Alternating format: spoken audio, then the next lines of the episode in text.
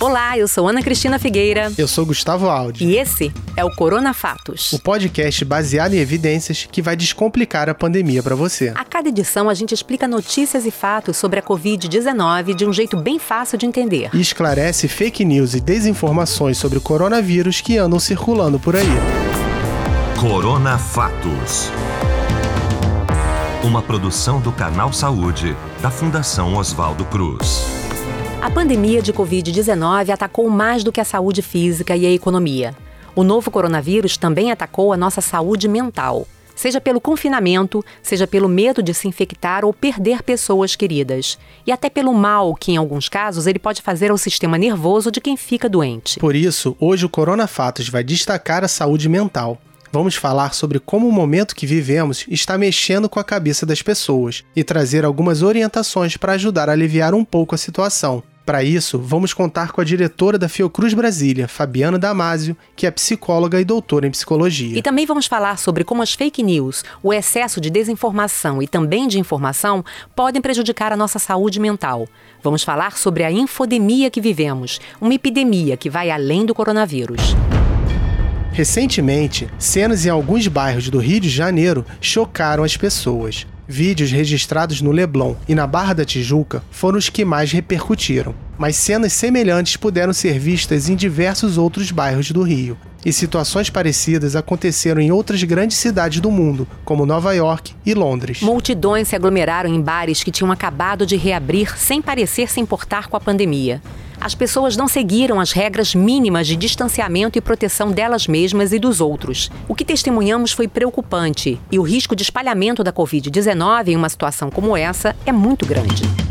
Mas se o que vimos não tem justificativa, pode ser que tenha explicação. Enquanto algumas atitudes nem vale a pena comentar aqui porque estão além do alcance da ciência, comportamentos coletivos e individuais podem ser entendidos por ciências humanas, como a psicologia. E para identificar comportamentos de risco e proteção para a Covid-19, o Ministério da Saúde realizou um inquérito, a Pesquisa de Vigilância e Fatores de Risco e Proteção para Doenças Crônicas por Inquérito Telefônico Covid-19, Vigitel. O segundo ciclo da pesquisa foi realizado entre 25 de abril e 5 de maio e avaliou como está a saúde mental da população na pandemia. A Vigitel contou com a parceria da Universidade Federal de Minas Gerais. E uma das coisas que mais chamou atenção na pesquisa foi que muita gente está com problemas no sono durante a pandemia. Mais de 40% dos entrevistados contaram que estão com dificuldade para dormir ou estão dormindo mais do que costumavam. Quase 40%, 38% para ser mais exato, também falaram sobre problemas para comer. Muita gente está com falta de apetite ou comendo demais durante esse período. É importante a gente lembrar que o Brasil ainda é um país muito desigual e as diversas classes sociais estão vivendo a pandemia de maneiras diferentes. Enquanto boa parte da classe média e das classes mais altas tem conseguido fazer quarentenas e se isolar, os mais pobres, em muitos casos, não têm essa possibilidade. Muitas vezes pela necessidade de arranjar dinheiro para colocar comida na mesa, e muitas outras porque as condições de moradia e a quantidade de pessoas vivendo juntas não permitem o isolamento. Além disso, estamos em um momento em que muitas cidades estão flexibilizando as medidas de isolamento social. Várias pessoas estão indo para as ruas com diferentes graus de cuidado e segurança. Algumas começam a sair mais, mas um percentual ainda se sente mais seguro mantendo uma quarentena rígida. Mas ricos ou pobres, quem já está flexibilizando ou quem segue confinado, todos têm a saúde mental impactada pela pandemia. Pelo confinamento, pelo medo da doença ou de perder o emprego, pelo medo das incertezas sobre o futuro, entre tantos outros. E isso se reflete em uma série de sintomas que podem ser apresentados. A diretora da Fiocruz Brasília, Fabiana Damasio, falou um pouco sobre o que é fundamental ter em mente na situação que vivemos. Sabemos que o isolamento é uma estratégia de cuidado possível, enquanto não temos os medicamentos e as vacinas validadas pela comunidade científica é, e padronizados né, e organizadas. Mas também com o tempo a gente sabe que o isolamento pode ser gerador de outras consequências e que também demandam um acompanhamento.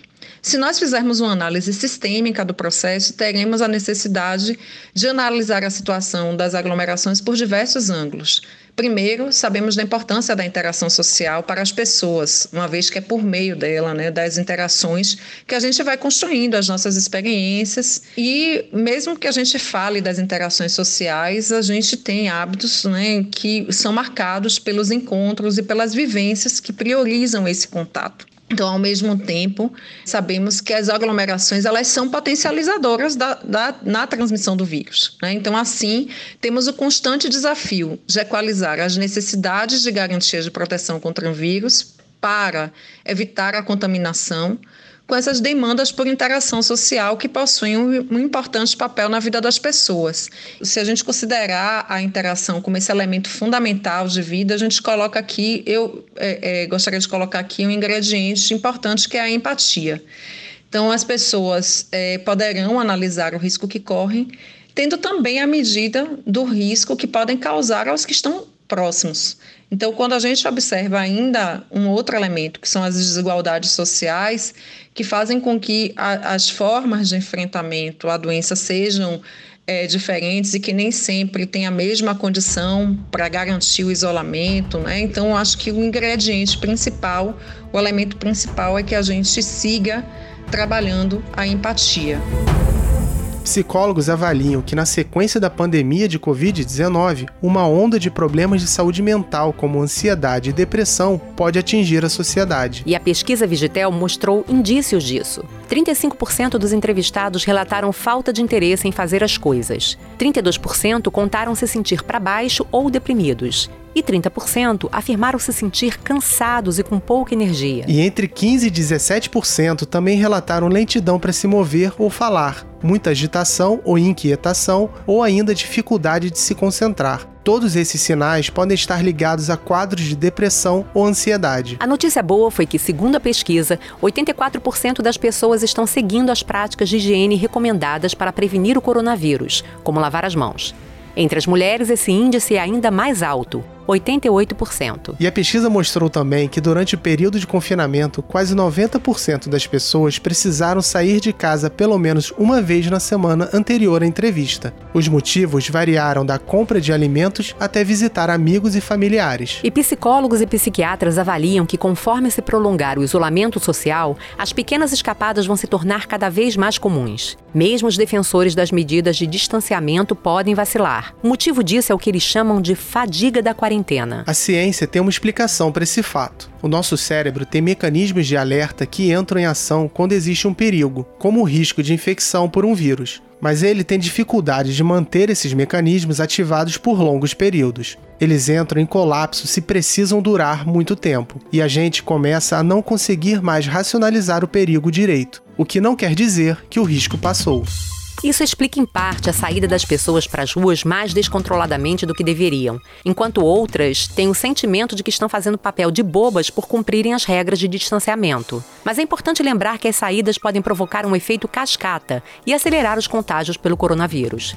Então, nas cidades em que as medidas de isolamento foram relaxadas, é fundamental seguir direito às regras da flexibilização, protegermos a nós mesmos e aos outros. É importante monitorar os dados da pandemia e de seus efeitos na saúde mental para os gestores terem informações para fazer as políticas públicas. E a Fundação Oswaldo Cruz também tem realizado pesquisas na área da saúde mental na pandemia. Pesquisadores do Instituto Oswaldo Cruz, o IOC Fiocruz, publicaram um artigo sobre o assunto junto com colegas da Universidade Federal Fluminense, a UF. Eles apontaram que, além dos efeitos no corpo, a Covid-19 pode deixar sintomas como estresse pós-traumático, depressão e ansiedade. As pesquisas analisadas apontam que alguns grupos são mais vulneráveis a distúrbios psicológicos psiquiátricos na pandemia, os idosos, as pessoas com obesidade e os trabalhadores da saúde que estão na linha de frente contra a Covid-19. Justamente alguns dos grupos que também estão mais vulneráveis aos quadros graves da doença.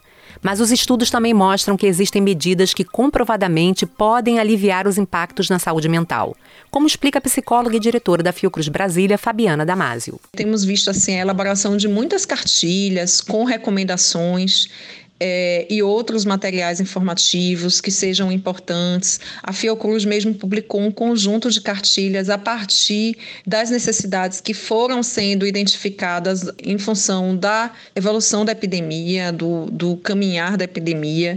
Então, o mais importante é que as cartilhas ou qualquer outro tipo de material eles sejam escolhidos a partir de fontes seguras, com base em dados científicos atualizados.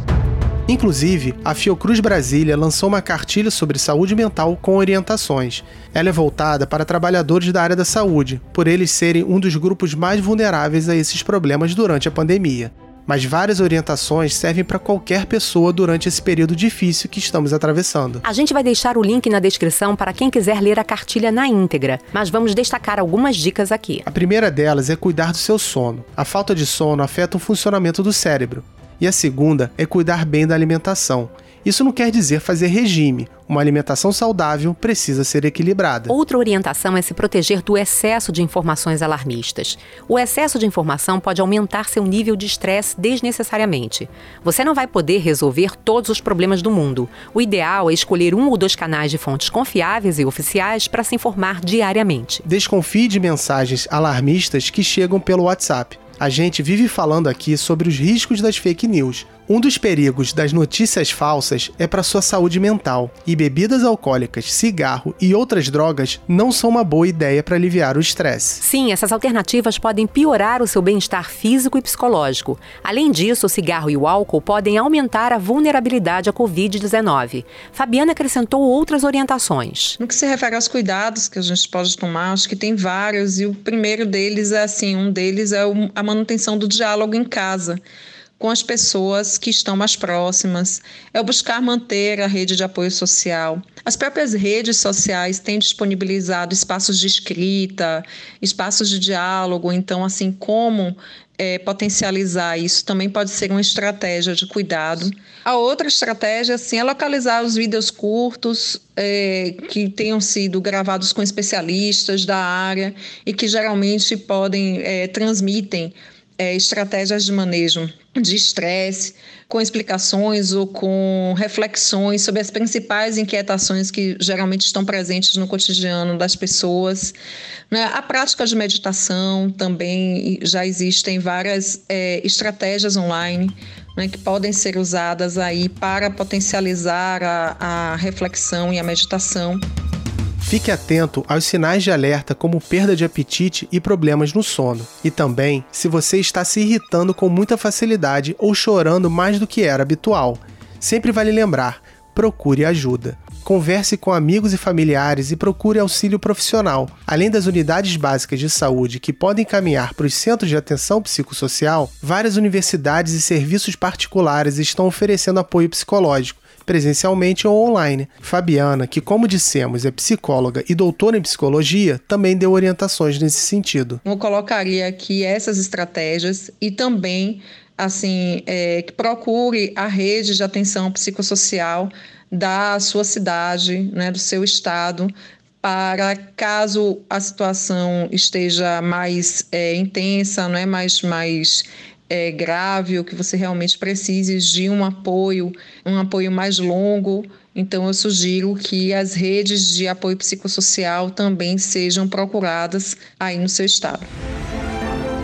Também é importante reservar tempo para você. Fazer coisas que você goste. Pode ser ler um bom livro, rezar para sua fé, praticar algum hobby. E além disso, ajuda a usar estratégias para diminuir o estresse, como fazer exercícios físicos ou praticar yoga ou meditação, como sugerido pela Fabiana. Alguns serviços do SUS também oferecem práticas integrativas e complementares em saúde em unidades básicas. Vale se informar se tem uma opção perto da sua casa. E uma máxima que tem sido repetida por aí, mas com o aval técnico das pessoas que elaboraram a cartilha, podemos afirmar: não se cobre tanto. Ninguém consegue dar conta de tudo o tempo todo. Reconhecer os limites, fazer intervalos e diversificar tarefas são boas estratégias para manter a saúde mental em dia. A situação está difícil para todo mundo.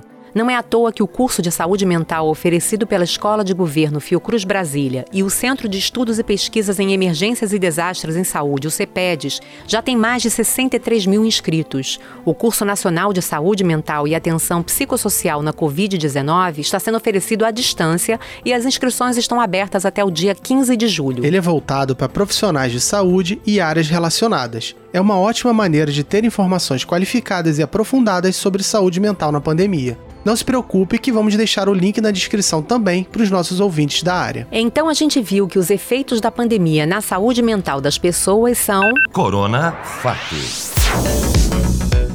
E se o coronavírus e o confinamento têm efeitos na saúde mental, o excesso de informação e desinformação também faz mal para nossa mente. É o que a Organização Mundial da Saúde classificou como infodemia. As pessoas estão sendo bombardeadas com tantas informações que fica difícil filtrar o que é verdade e o que é mentira.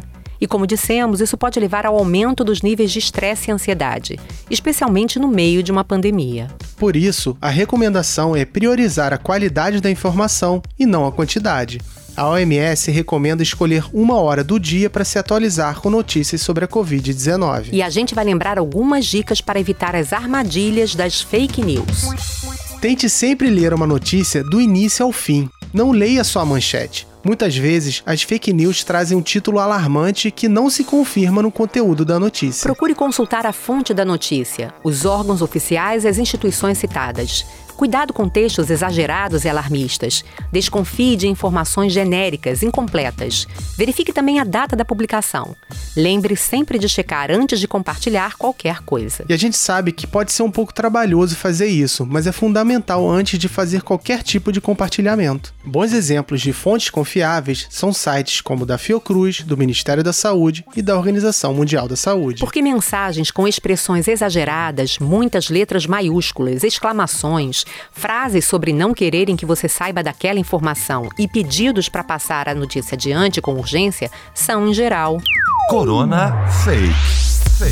Esse foi o Corona Fatos dessa semana. Se quiser falar com a gente, você pode mandar e-mail para corona.fatos.fiocruz.br. E não deixe de acompanhar as redes sociais do Canal Saúde. No Twitter, no arroba Canal Saúde. No Instagram, no Facebook e também no YouTube, somos o Canal Saúde Oficial. E antes da gente se despedir, a gente lembra: lave bem as mãos com frequência. Se precisar sair, use máscara. Se puder, fique em casa. E não esqueça de só compartilhar informações de fontes confiáveis. Sua saúde mental e a dos outros agradecem.